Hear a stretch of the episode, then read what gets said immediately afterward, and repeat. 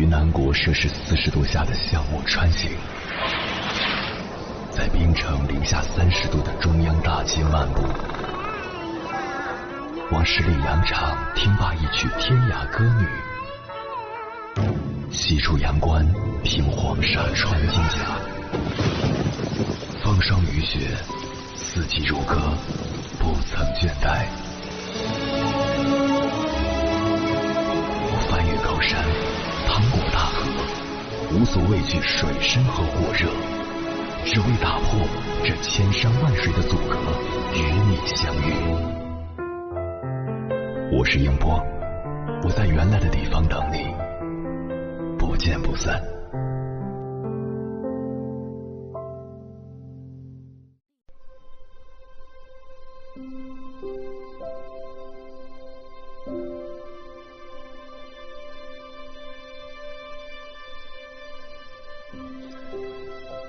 杨绛先生曾说过：“我甘心当个零，人家不把我当个东西，我正好可以把看不起我的人看个透。”细品他的人生观，只觉得人间清醒通透之极。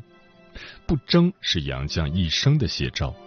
他很喜欢自己翻译的一句诗：“我和谁都不争，和谁争我都不屑。”如果看不惯一个人，不必与他争出高低，做个透明人，藏起锋芒，远离是非，你就赢了。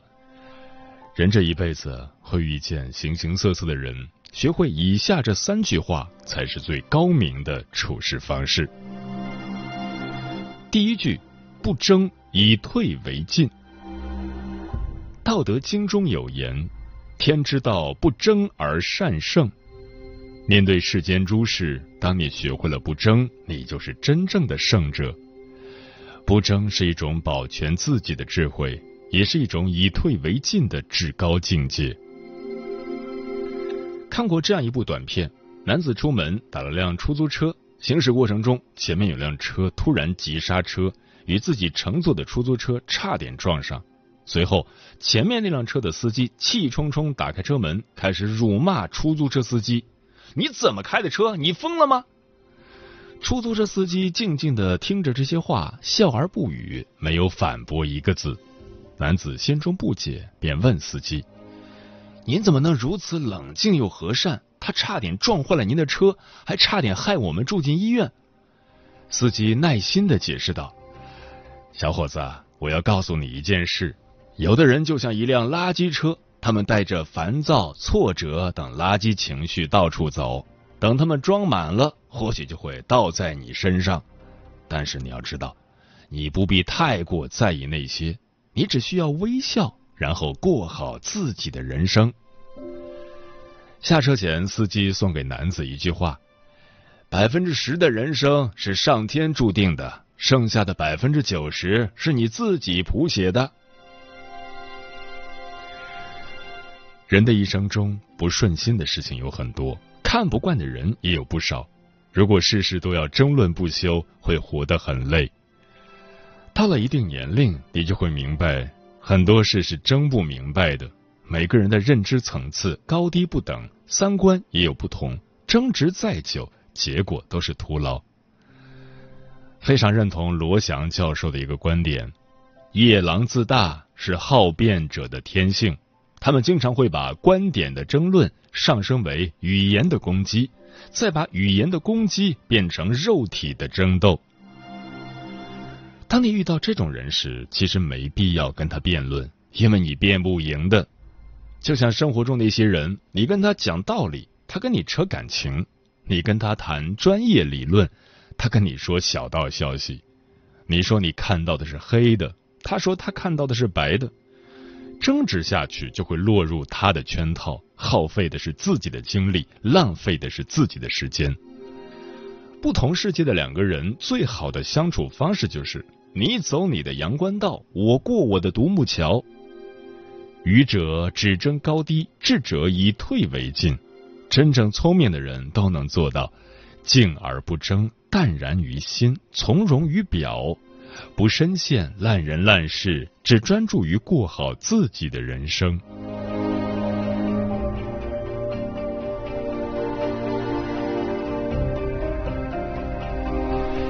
第二句，不理，沉默是金。有人问余光中该怎样应对那些天天找你茬，追着骂你的人。余光中说，他天天骂我，证明他生活中不能没有我。而我不搭理，证明我的生活可以没有他。”有人问作家蔡澜如何看待别人的议论，蔡澜只回答了四个字：“不理没事。”修养深厚的人，大多都有着高于常人的思想境界。所谓不理，其实就是快乐的秘诀。不理会他强任他强，清风拂山岗；不解释他横由他横，明月照大江。杨绛讲过一个故事：有一次，他正在礼堂演讲，有位女学生突然站起来斥责他传播不恰当的言论。一时间引起在场所有人的关注。他听着这些言语攻击，尽管心里很疑惑，不理解为何会遭到这样的污蔑，但他什么都没有争论，事后也没有去找这个学生对峙。看着眼前的一切，他只是静静坐着，并无理会。在世人眼中，杨绛一直是个潜心研究学问的人。没过多久，那些流言就随风散去了。若是别人存心给你添堵，别去理他，就是最好的回应。若是费尽心思去回应那些质疑，往往就会纠缠不休，永远困于其中。听过一个很精妙的比喻，比如我和火箭科学家说：“您的火箭不行，燃料不好，我认为得烧柴，最好是煤，煤最好选精煤，水洗煤不好。”如果那个科学家拿正眼看我一眼，那他就输了。所有的道理都敌不过一句“随便你”，所有的解释都敌不过一句“随他去”。不想说的时候就保持沉默，不要为了不值得的人浪费口舌。对于不喜欢你的人，沉默是最有力的回击，不理是最明智的应对。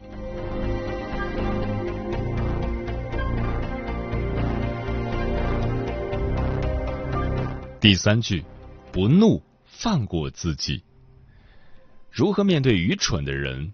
毛姆回答：一个人如果因为别人的愚蠢而生气的话，那么他一辈子就会生活在永久的愤怒中。如何保持快乐？黄永玉回答：快乐人有个不怎么有出息的前提，不太在乎别人的看法。深以为然。人生在世，永远不要因为别人的错误惩罚自己。之前有这样一则新闻引发全网热议：一位二十九岁的母亲，日子过得很艰苦，一边在超市打零工，一边要照顾两个身患疾病的孩子。大女儿患有耳疾，婆家对此十分嫌弃，不愿意尽半点责任。小儿子体弱多病，一年里大半时间都是在医院度过的。婆家从来不管不问，还指责她不会照顾孩子。自从结婚后，丈夫一言不合就对她大打出手，让她的身上遍布伤痕。结婚四年时间，她被婆家折磨了整整四年，没有过过一天舒坦日子。积压已久的情绪，堵在心里的怒火，将她一次次逼入死角。最终，面对枕边人的刁难。面对婆家的指责，她不堪重负，选择了跳楼自杀。而那些伤害他的人，依旧无所畏惧的做着恶，依然好好的站在这个世界。一个人陷入负面情绪太久，就容易和自己较劲，像是深陷泥潭，难以全身而退。面对那些消耗你的烂人烂事，最好的解决方式其实是趁早远离他们。不要再让他们影响你的心情，不要折磨自己。心理学家阿德勒在《被讨厌的勇气》中提到一个概念——课题分离。大意是说，人若是想解决人际关系的烦恼，就要区分什么是他人的课题，什么是自己的课题，在心中树立一条清晰的分界线。人活一世，终究要明白。他人的恶语别放在心上，自己的心情才是最重要的。生气是伤身伤心的愚蠢行为，永远不要为他人的错误买单。人生下半场，如果一件事实在想不通，一段关系实在离不清，请你记得放过自己。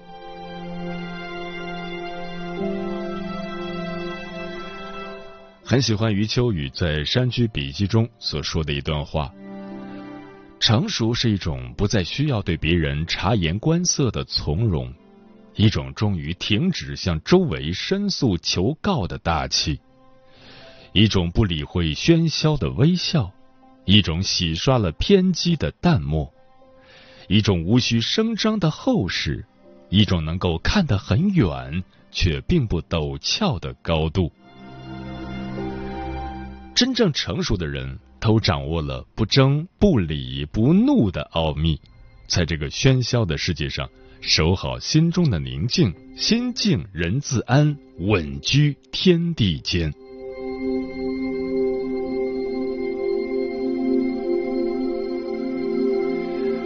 接下来，千山万水只为你，跟朋友们分享的文章选自慈怀读书会，名字叫《看不惯一个人，无需翻脸》，作者林雨。有一个人际关系定律，无论你走到哪个圈子，遇到讨厌的人的概率都是相同的。即使你屏蔽了这个，也会有新的补上来。生命来来往往，难免会和你看不惯的人不期而遇。既然是非难断，不如修一颗清净之心。当你放大了格局，对人也就放下了成见，提升了眼界，看待万物的心境也会达到平和的境界。内心成熟的人看谁都顺眼。讨厌是最贵的消费。前段时间和朋友聊天，他向我抱怨公司风气不好，影响自己的工作状态。一问才知，原来是坐他边上的同事总是在上班时间刷微博、看视频，却在汇报时表现自己做了很多事。这让原本勤勤恳恳加班的他觉得很不公平，甚至都没动力完成这季度的目标了。你说我该怎么向上司汇报他在摸鱼呢？朋友愁眉苦脸的问我。我说：假设你的同事每天加班到凌晨，你会不会向上司汇报他比所有人都勤奋呢？那当然不会了。朋友回答的理所当然。那你的汇报本质就只是举报而已，你不是为了维护公司利益，而是因为你看不惯他干着比你少的活儿，却拿着和你一样的工资，心里不平衡罢了。听罢，朋友豁然开朗，于是，在那位他看不惯的同事汇报时，认真做笔记，学习他的汇报技巧。这让原本兢兢业业的他锦上添花，很快就得到了老板的赏识，让他负责了一个大项目。刘震云在一句顶万句中说：“人要一赌气，就忘记了事情的初衷，只想能气着别人，也耽误了自己。如果朋友继续和同事的缺点抗衡，只会两败俱伤。”但和对方的优点和解，才能换来现在的互惠互利。讨厌一个人是这世上最贵的消费，因为你付出的是自己的心力。真正的成熟是从别人的缺点之外看到可取之处，从彼此的不和之外找到共通之处。张德芬说过。把别人看顺眼了，就把自己看顺眼了，这是爱自己的第一步。诚然如此，人生风雨路，处处有是非，看淡即花絮，看开即云烟。次第花开里写道：当你放下成见和伪装，不再焦虑和希求，你的内心才算是真正敞开。与其和眼下的琐碎纠缠良久。不如集中精力继续赶路，放下对他人的看不惯，才能收获内心的幸福与安然。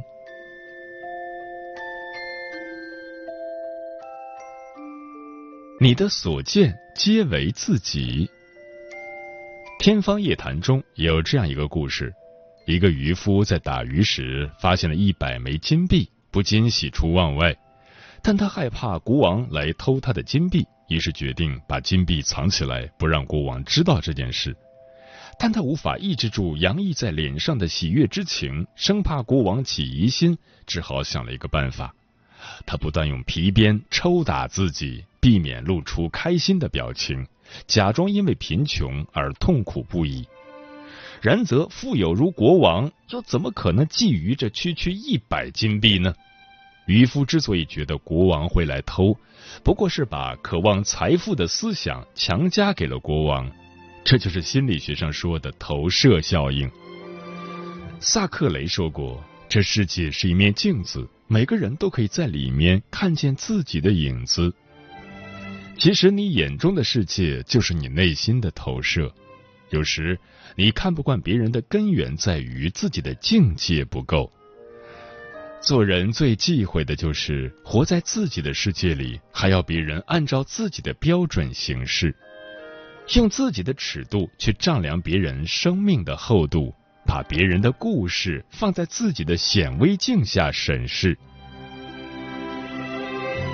培根有句名言：总是说别人坏处的人，永远都不能证明自己是好人。社会是一个大熔炉，每个人都有不同的一面。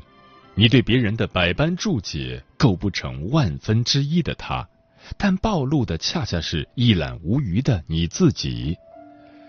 所谓修养，就是少说感受，多看事实；所谓情商，就是少论是非，专注自己。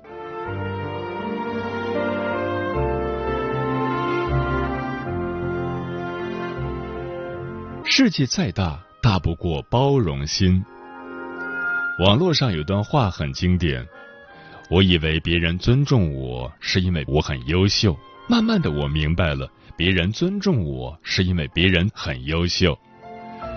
深以为然，优秀的人更懂得尊重别人。庄子在《逍遥游》中说：“昭君不知晦朔，惠姑不知春秋。”没见过世面的人，才会用自己仅有的知识去解构他人的难以理解之处，误会也就因此产生。相反，真正成熟的人总是站在别人的角度考虑问题。《论语为政》有云：“君子和而不同。”意思是在真正的君子看来，当我反对你的想法，并不意味着我否定你的人格。我尊重你的为人，却并不一定非要苟同你的观念。这世界很大，每个人都有选择不同生活方式的权利。但世界再大，也大不过一颗包容且慈悲的心。真正成熟的人，坚持自己的不同是一种特立独行，理解他人的不同更是一种海纳百川。听过一个故事。一位禅师想要从两个徒弟中选择一位作为衣钵传人，但两个徒弟都十分优秀，禅师很是为难。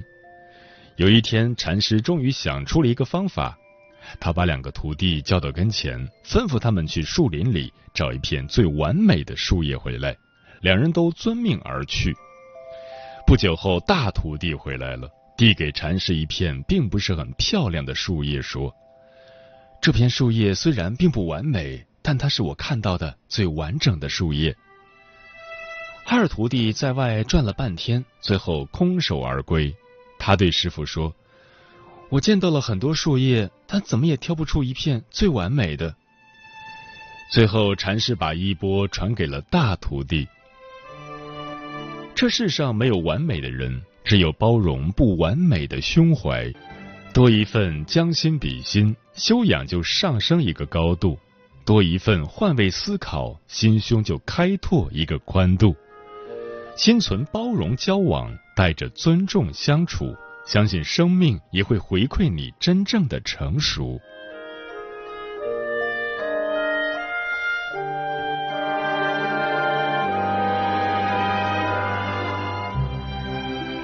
细行取人不如细行虑身。马来西亚有句俗语：“天上的繁星数得清，自己脸上的煤烟却看不见。”人这辈子最大的敌人不是别人，而是自己。这世上最不值得的，就是在眼里装下了别人的错误，却浑然不知自己脚下尚有很大的空间可以进步。一个人如若每日所见皆是他人的行差踏错，每日耳闻皆是他人的缺点纰漏，怎能有余力自省而后精进？很喜欢这样一段话。看到别人做不好时，也许会暗爽在心，得到一种我比他聪明的优越感。但真正聪明的人是观察别人为什么做不好，然后警惕自己，尽量不要犯相同的错。那些只爱发出嘘声的人，应该是打算一直在台下当观众；而那些警惕自己的人，则是在准备有一天要站上舞台。光是暗自嘲笑别人零分的答案，并不有助于自己得到满分的结局。不如把对方当成参照的样本，提醒自己避免和他掉进相同的坑里。《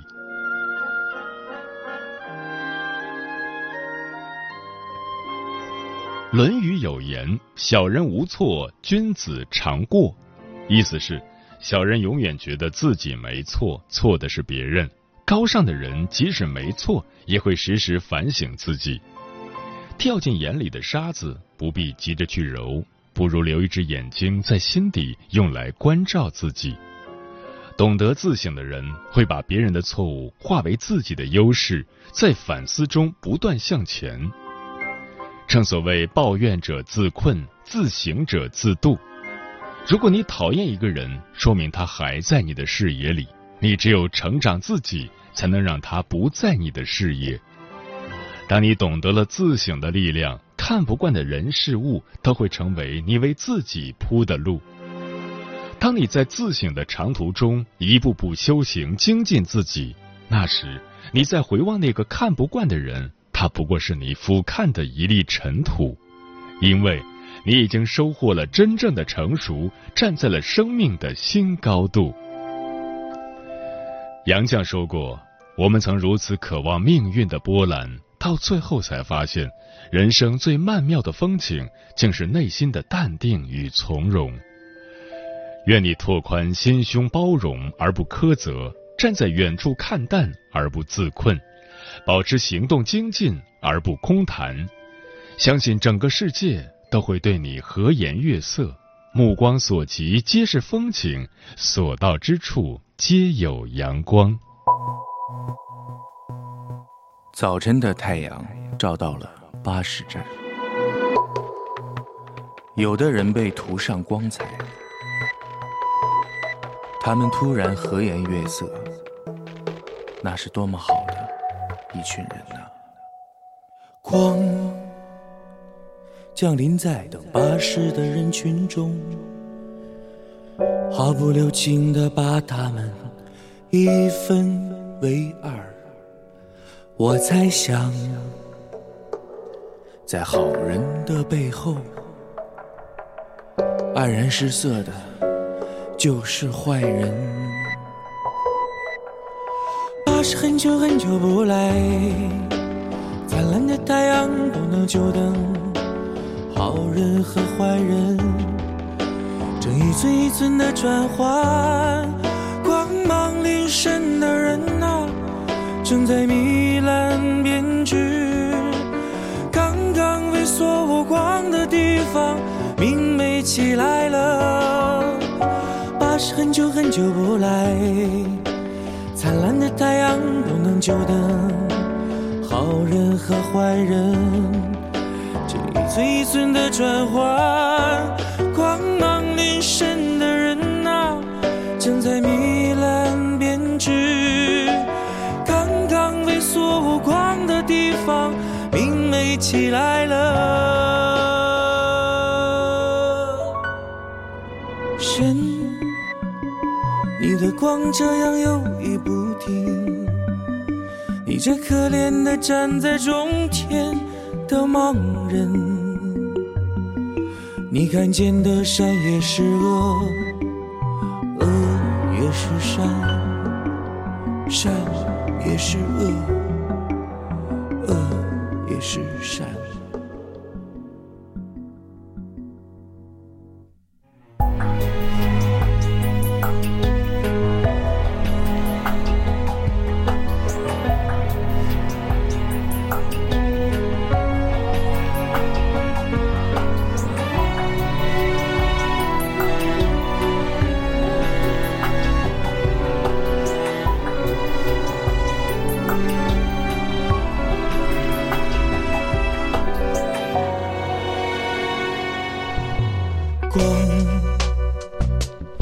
在等巴士的人群中，毫不留情地把他们一分为二。我在想，在好人的背后，黯然失色的就是坏人。巴士很久很久不来，灿烂的太阳。